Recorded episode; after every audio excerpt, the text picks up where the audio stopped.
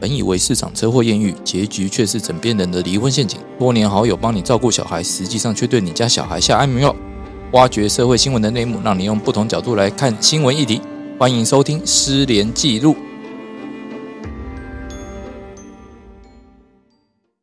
大家好，欢迎大家再度收听《失联记录》，我是主持人连瑞君，连律师。大家好，我是双城市律师。那再来我们的固定来宾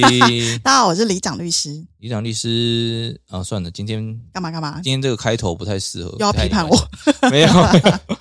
今天这个新闻很沉重哎、对，我们今天是要来讲那个大家知道那个宜兰无照保姆虐童案嘛？最高法院呃在前几天哦已经判决定谳了，就是他判决十年半定谳。那我们先讲一下这个开头啊，因为以避免说有些人不知道呃到底发生什么事情。就是宜兰的无照保姆哦曾冠霖跟她的老公哦许君恩，她受呃被害人的妈妈哦拜托照顾被害人有一个五岁的女童，但没想到说这两呃这一对夫妇哦竟然毒打女童，然后逼这个女童喝尿、舔大便哦，那甚至还在他们两个自己私底下的赖留下了很多说诶我明天嗯、呃要想一下明天要怎么整她、玩她，然后诸如此类的话哦，啊导致女童因为这整件事情哦，女童就因为这样，呃，脑部受伤，身体半瘫，然后右眼失明，左眼视力也严重受损。那这件案子的话，在一审哦，就是宜兰地方法院的时候判决，呃这位曾姓无照保姆哦是八年有期徒刑，许男是九年。二审的时候，高等法院认为说这两人恶性重大，而且明显是共谋，所以就直接加重改判，二人各十年半。那后来这对夫妻又上诉嘛，他们上诉到最高法院，那法院最高法院在今年十二月哦就判决驳回确定哦，那就已经整个定谳了。当然啦，大家可能一看到这个新闻，第一个想法是啊，怎么判这么轻？说真的啦，十年半会很轻吗？我们要不要请那个诶、我们的洪晨律师来帮我们讲解一下法律规定？呃， 当当然对这个案子，其实我自己是有点不太敢看哦，因为我对我来讲，那个不知道，我觉得那种想到那种状态的话，就觉得非常的呃，非常的那个难过啦令人难过，不知道该怎么去处理。不过我回归到法律哈，其实这个法院应该是用这个刑法两百二十八二八六条哈。对未满十八岁之人施予凌虐或以他法妨碍身心健全或发育者，而且因而致这个这个小女童她有重伤的话，按照法条规定来看，她就是最高就是处十年以上的有期徒刑嘛。嗯对不起对不起是致重伤的状况，对对对对对，致重伤的话是处五年以上十二年以下的有期徒刑。嗯所以这个部分判到所谓的十年半来讲的话，其实呃跟最高的这个刑度呢，几乎是呃差了一年半左右啊。但是这个在法律上来讲，就是以以我自己的个人的观点来看的话，其实，在量刑上，呃，我觉得已经算是朝重去去去量刑的啦。但这部分你是不是要判到十二年？但以他的这个程度，也许可以到。不过一般呃，我不清楚他看不出来说他们有没有之前有没有所谓的前科或是累犯的情形哦。那假如没有的话，所以在这一块来讲，我是觉得这个量刑就法律上来讲，并不算说轻的。对，其实我也是这个想法。其实算判很重哎、他算是顶标了。已对，已经对啊已经给我，但是他们有可能有一些减刑的事由，啊哦，比如说会可以减轻的事由，有吗？他我们说听说谈和解的时候也很贱哎、呃，对，就只带两万块，对啊，哎，两万块，然后各位要和解前要代购好 不好？因为和解是一个减轻事由啊。我这样讲，因为那个依照新闻给的资料哦，还有就是呃，事后我们有去查判决书，哎好像男生还是女生的部分有有肢体障碍，你说男生是生障是不是？好像是生长，我有点不太确定，可能我们生再再查嗯障，然后一下打，人还打得那么狠，就可能心理有一点问题吧，所以他生障是他自己造成的吗？他没把关系自己先没关打， 但我是说，有可能是这些呃一些其他心理的变额态外的，就是酌量减轻的事由哦啊，导致法官减这一年半哦，要不然的话，老实讲，依照他们历来的赖通话记录哦对话记录，其实我真的觉得判到十二年都不为过哦啊，只是说。我我们要一一个一个讲啦，就是说，诶、其实刑法两百八十六条哦，它在一百零八年的时候就已经修过法一次了。哦，要不然的话，如果照旧法的规定，哦，他最多最多就是重伤罪，哦，重伤罪，然后再依照那个《儿少法》第一百一十二条第一项的规定去加重二分之一，其实刑度会跟现在差不多，哦，其实最重也是大概十二年左右嗯而已，哎、那变得是说，到底是呃，真的是重罚有用吗？还是是说我们要做什么事情来去改善这件事？呃，因为虐童案其实好像在台湾很常发生，还是因为新闻媒体一直报的关系。其实我一直很想讲这一块啦，因为有一部分少子化的原因也是在于说，诶，我们国家对于这种托育哦、保姆制度，还有就是怎么让父母可以安心养小孩的环境这一方面的宣传，一直都有点不太够。哎虽然制度蛮多的啦，哎、我我不哎，李李想律师有什么看法吗？哎、大家知道零到二岁是去托婴中心嘛？然后现在其实如果你是去私托跟公托，其实价格差很多。对像这个新闻当中啊，那个妈妈她是一个单亲妈妈，所以她是约定一个月两万，把一个五岁的小孩送给她全日照顾。对那大家应该想说，五岁其实正常来干嘛？在就在上玩啊应该在上幼儿幼稚园幼儿园。对哎、我们哦讲对幼稚园的，幼儿就是园幼儿同一个园年代，好，现在都叫幼儿园了对。不起，对，所以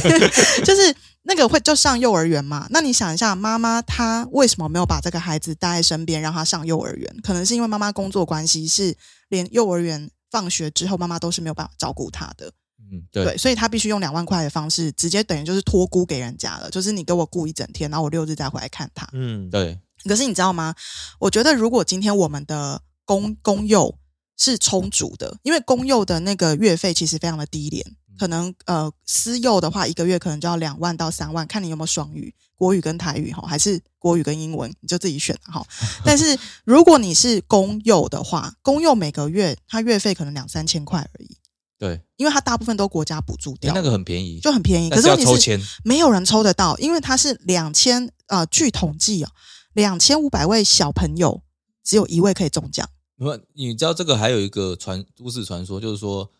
你要提前报，不要说等到适龄你才去报，对，你然要后好像早提前一，年吧。对，提早一年，因为对不对这样你才有机会排到。对，所以你看哦，其实我觉得今天这个案子背后，你判什么十年、二十年，我觉得最重要的是国家的功能是失调的。如果今天我们的国家，我们的教育部，它有针对每年出生的小朋友去做一个规划，然后成立适当的呃公立幼儿园，其实这个妈妈应该是可以把孩子带在身边，让他上幼儿园，因为你幼儿园完之后，他会有安亲班，对，那安亲班一个月，我有去打听吼，大概这种年纪的小朋友，安亲班晚上都可以拖到八点半，那一个月大概八千块。所以你看，八千加公公幼公幼的几千块，其实我一一万多而已，甚其实至不才到一一万五，多。对，其实妈妈根本没有必要拿两万块去请人家照顾，她或许她是可以自己照顾，但是如果她用不到公立幼儿园，她是私立幼儿园，我告诉你，她一个月下来可能就三万四万，那果然她可能是承受不起，所以她必须换一个方式，用一个月两万托给嗯这这对夫妻来帮她照顾。而且他是因为在宜兰嘛，可能对资源方面也没有那么好找。对对，那所以真的，我觉得这个新闻它其实背后凸显的应该是说，我们的国家为什么没有事前的去做一些适当的嗯，公立幼儿园或公立托婴中心的规划嗯。明知道大家现在生小孩最怕的就是谁要养小孩。对哦、啊我讲的养不是钱而已哦，我讲的讲的是说还有要花心思带他，因为你想想看，如果一个妈妈她平常去上班，薪水就两万八，那她每个月光给保姆就要两万五，你觉得她会宁可自己去上班还是去找保姆？呃，当然是宁愿自己，自己应该雇吧，自己雇，宁愿因自己为自己雇雇比啦较安心嘛。但是自己顾的话，又会变得是说，那小孩到底怎么办？嗯，对，这其实是一个两难的问题。应该说他自己也没有收入了啦，对啊，她但就没妈有妈的收入啊可能会有问题。而且妈妈或者的性尊严是可能会被打击啊，或者要么就是去找家人，要么就是找便宜。对对，我我我可能觉得就贪小便宜，又变成是说你很容易去找到一些有问题的哎、。可是我跟你说，最近有几个案子啊，像上次你知道去年在内湖发生的那一个，就是保姆直接把两岁的小孩压到昏迷，然后就死掉那个案子。哦，其实他们那一系列的托婴中心是很昂贵的，嗯嗯嗯嗯，所以也不见得说你觉得你愿意花大钱，你就一定可以找到好的品质哦。我觉得现在整个托婴或是整个呃幼儿园的状况都非常的混乱，尤其是托婴，因为我们现在保姆的制度是，你只要考试考过，我就给你资格了。对，但是我没有，我没有要去抽查你平常怎么带婴儿，我没有要去你家突袭检查，都没有。我觉得，呃，回就这个案子，我觉得我们可能要，就是或是这个制度，我们就要可能要分两个，因为其实这一个来讲话，其实是说，呃，针对说这个单亲妈妈，因为她其实是看来是她经济能力受限嘛，而且其实她又没有办法全日，就是她没有办法去照顾她的小朋友，所以她才是她也不是全日哦，她应该是托付好几天都是由这个这个部分的话，我有去找一下嗯她这个妈妈在 FB 的发言，她说她前一个月哦，因为她一共给这对夫妻照顾两个月，嗯第一个月的时候其实她是半日托而已，啊、哦，就是说可能在她上班时间，她上班的性质，因为她等于在网络上做直播对的，对，那她可能就呃在白天的时候哦，或者说在直播的时候不方便把小孩带在身边，啊，所以她拜托他们照顾，原本都好好的，她甚至还会这对夫妻还会传说，哎、小孩子怎样，看到阿公阿妈还会打招呼啊什么的啊，然后那其实跟家，因为这对夫妻他还有一个小孩，年龄嗯差不多，其实两个人也处得很好。哦，原本都这样好好的，但是第二个月因为工作的关系，他想要去别的地方发展，哦，才说哦，那就交给他们整整照顾一个月。嗯啊，结果没想到说到了事发当天，也就是好像是三月多的时候，啊，突然就收到警察局的通知，才知道嗯出事了。但是其实妈妈有讲啦，她说是有发现女儿就是她的体重是一直在减轻，嗯然后感觉有营养不良状态。可是因为她可能也就觉得说，因为他们这种年纪的小孩也比较挑食，那她可能就觉得可能小朋友去到新环境挑食，她也没有多想。但是真的就像我们主持人刚刚讲的，哎。接到警察局这才知道，哇！一看他们对话记录，才发现有够恐怖的。对，我我的意思说，就从我们当然不从个案来看，我说从制度上来看，其实我就觉得这妈妈的这个情形是比较特殊的个案。那像刚才之所以这特殊的个案的话，我们国家是不是应该有什么制度针对这种特殊个案，比如说单亲妈妈，然后她必须要兼顾生活跟照顾的时候，这国家有没有什么制度去扶持？那另外刚才就是李长律师说的，就是说，比如说我们托婴中心的话，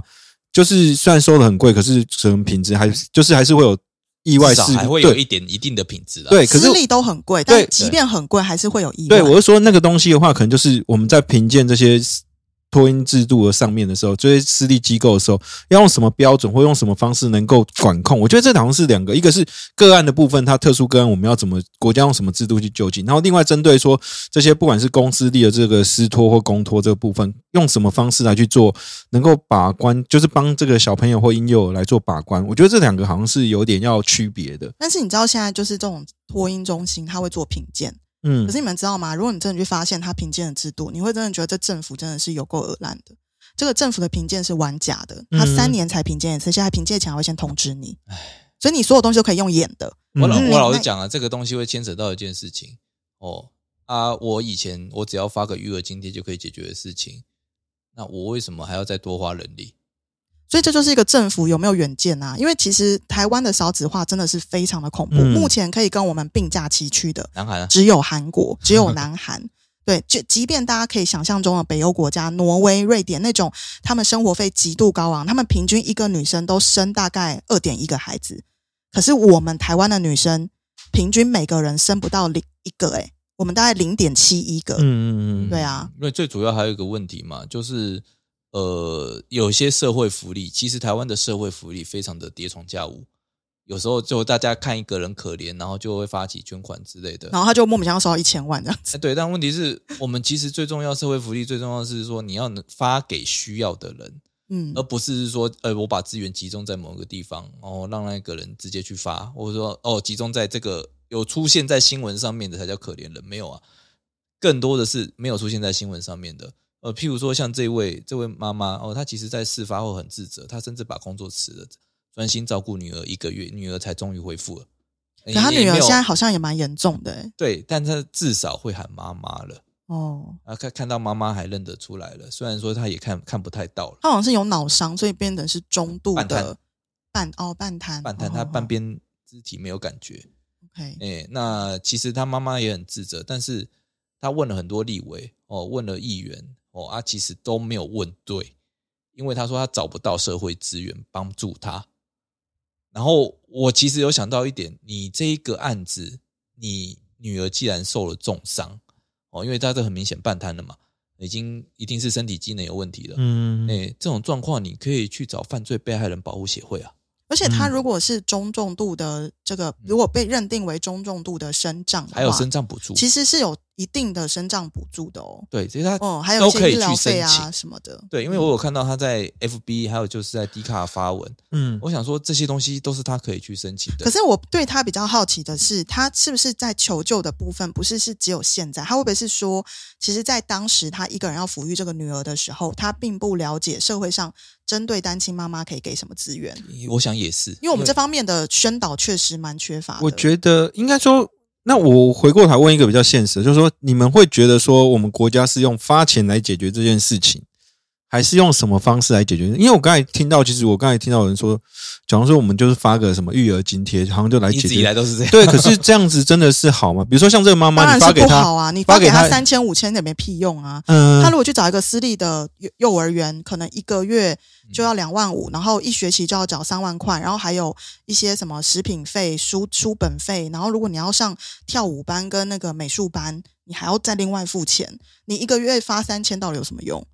对啊，我我是说，假如说我们认为育儿是一个普遍的角，我我觉得它有点像是在台湾来讲，这种国安危机的话，它应该比较像有点像是基本人权，就是说你要我们国人能够多生子女的话，那至少育儿这一块不应该用育儿津贴来解决，而是说你要怎么去建构，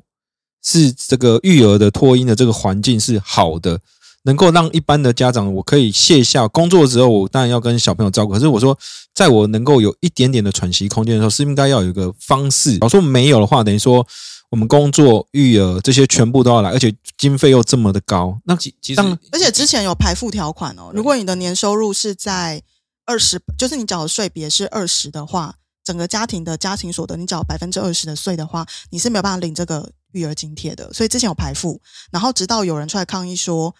那你们你们都说育儿是国家的重责大任，那你凭什么排付？嗯我，对们啊都缴这么多税给国家，我们反而被排掉。对，就所以我一今定要年缴才税，会别人养小孩，而不是养我的小孩。就那时候他们就说，你们反而越穷越懒，你们所有的孩子就政府都养，然后我们上进又努力又缴那么多的税，结果我们反而被排除育儿这方面的补助。我很赞同那个当年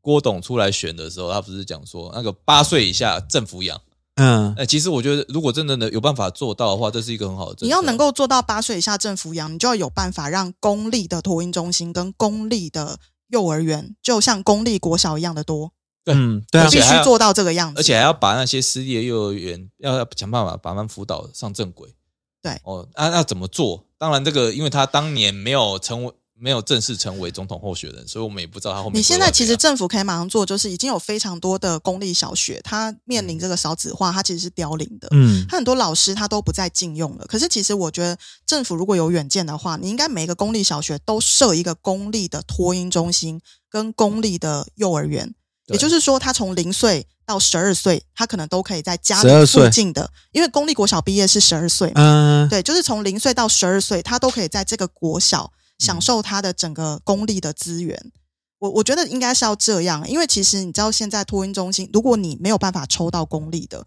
你是私立的托婴中心加上私立的幼儿园，一个妈妈如果她的月薪是在三万元以下的话，真的就建议她直接离职在家带小孩，因为嗯差他不多的光钱是他，如果他只赚三万五，扣完劳健保，再扣完这些费用，我告诉你，这妈妈等于是做心酸的。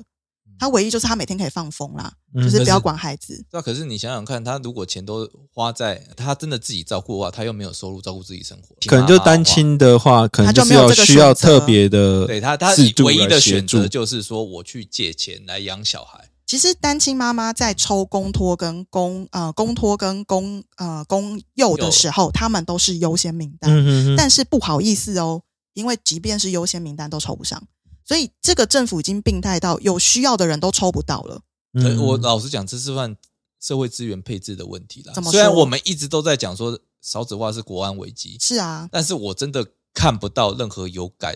嗯有感觉我们有个的少改子化革办公措施室。啊，人家租在很厉害的地段，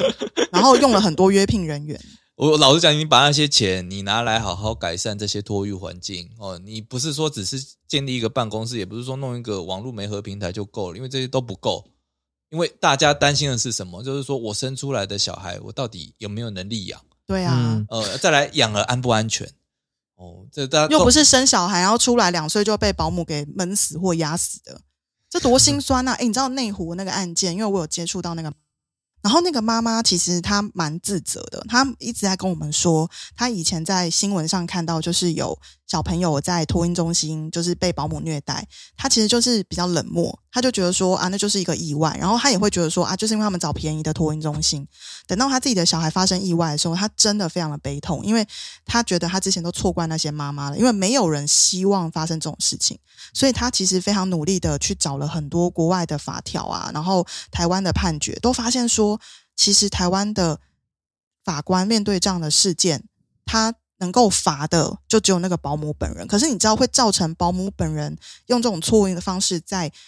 呃照顾这些孩子，其实最主要的是他们的雇主。就是他们的雇主可能给他们非常不好的薪水，然后给他们就是一些超超过负荷的照顾量因。为今天我一家呃私立幼儿园，我要盈利的话，我除了领政府补助，我除了拿学呃家长，我当然就是剥削，那些保姆啊，对我要 cost down 嘛。对啊，呃，那问题就是说，你有没有一个制度性保障？没有，就现在的制度，他就发现说，现嗯因为那一家内湖的那个经营者，他其实是一个小儿科医生的丈夫出来开的，对，然后他也因为他自己本身是个小儿科医生的背景，他其实吸拢到非常多的高高知识呃高级知识分子来脱音。可是其实他们给保姆的待遇都非常的差。然后呃，他们的负责人在第一时间，你去查他的财产，名下都是没有财产的。他出来开托婴中心跟托儿所的时候，早就立下志向，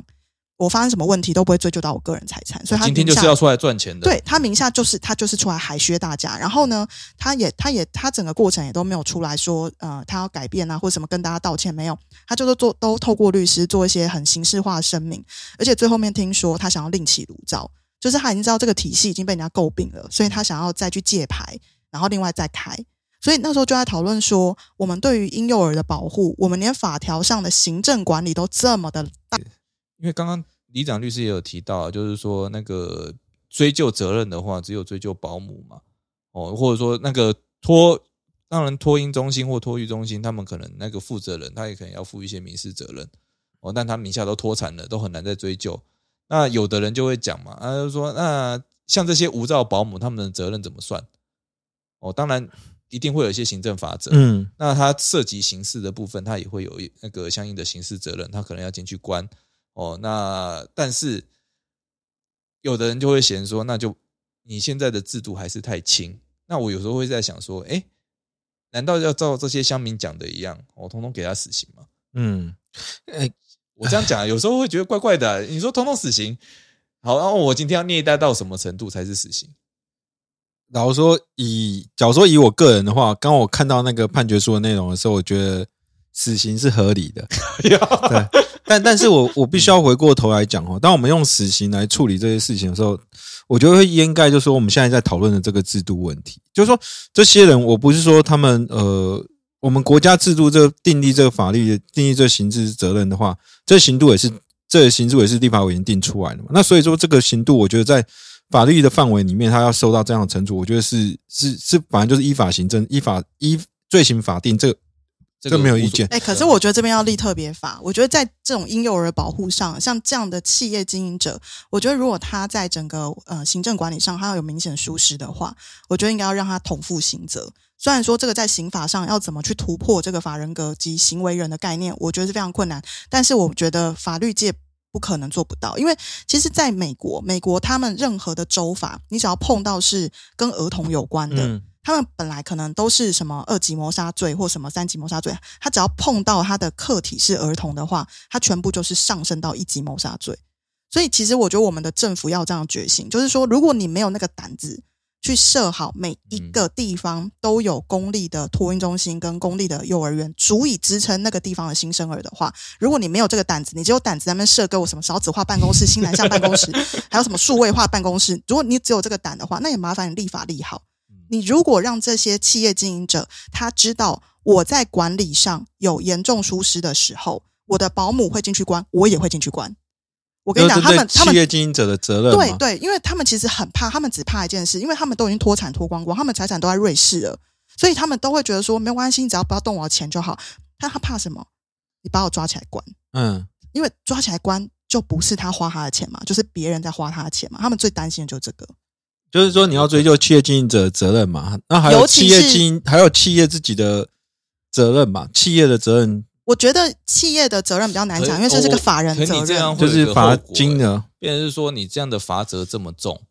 那谁谁敢还开敢开？对，这就回来了。这是本来就是应该政府开，你为什么要委托给私人？你政府怎么这么无能？你政府就应该自己开啊！你有那么多公立国小的老师都已经没有课可以教了哎，， 对啊，哎很奇怪哈。对不对？你为什么不能做一个妥善的职涯的安排，把他们转去或是怎么样？你政府都没有办法规划吗？只是有些老师真的不太适合、欸，我知道有些老师真的不是很适合，可嗯是我们也会有一定的机制可以淘汰他们。但是问题是你现在政府什么都不做，你就是每个月哎发三千，可是，可是，那我问你一件事，我刚才突然想到，那假如说你在公托的时候发生这种事情的话，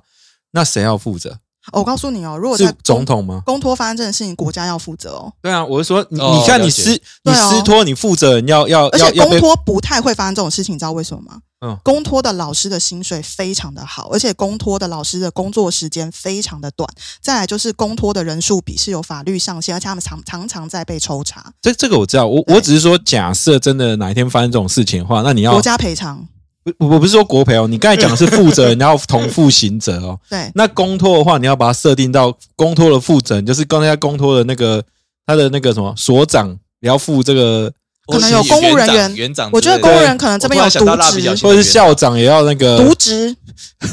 用贪污办他们。对， 就是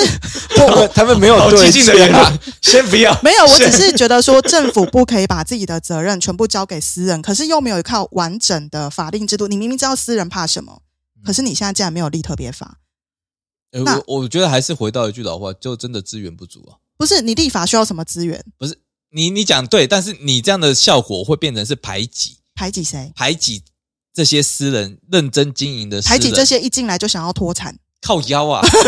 我是说，有些人他真的是做佛心的，他可能是真的很认真想要来做这些托幼的，他没有再去跟你计较那些。那这个特别法他不会怕。如果他是真的认真进来做佛心，他想要认真执行他的业务的话，因为你讲的啊他是不会说他被关严重渎职，但是他也会有一个问题嘛，他如果没钱呢？谁没钱？我说这些私人经营的状况，他其实很认真在经营，但他真的就是学费收的不够高。哦，那导致说他可能有一些外人看起来是严重疏失，但其实骨子里是因为他经费欠缺。例如呢？我譬如说那个营养午餐，它可能午餐的部分它用了比较便宜的材料啊，没想到说出了一些问题。那、我们现在不都用很便宜的材料吗？哦这啊还好 啦。不 是我们有些可以吃石斑的，不能这么说。哦哦，我们 现在要 班班吃屎吧。我觉得其实最大的问题是他保姆的私人的幼儿所跟私人托育中心，现在最大的问题是保姆的工作时数过长。嗯，再来第二个是他的人数比是有有状况的，因为嗯他三年才做一次评鉴嘛，对那评鉴的时候的人数比都是够的哦，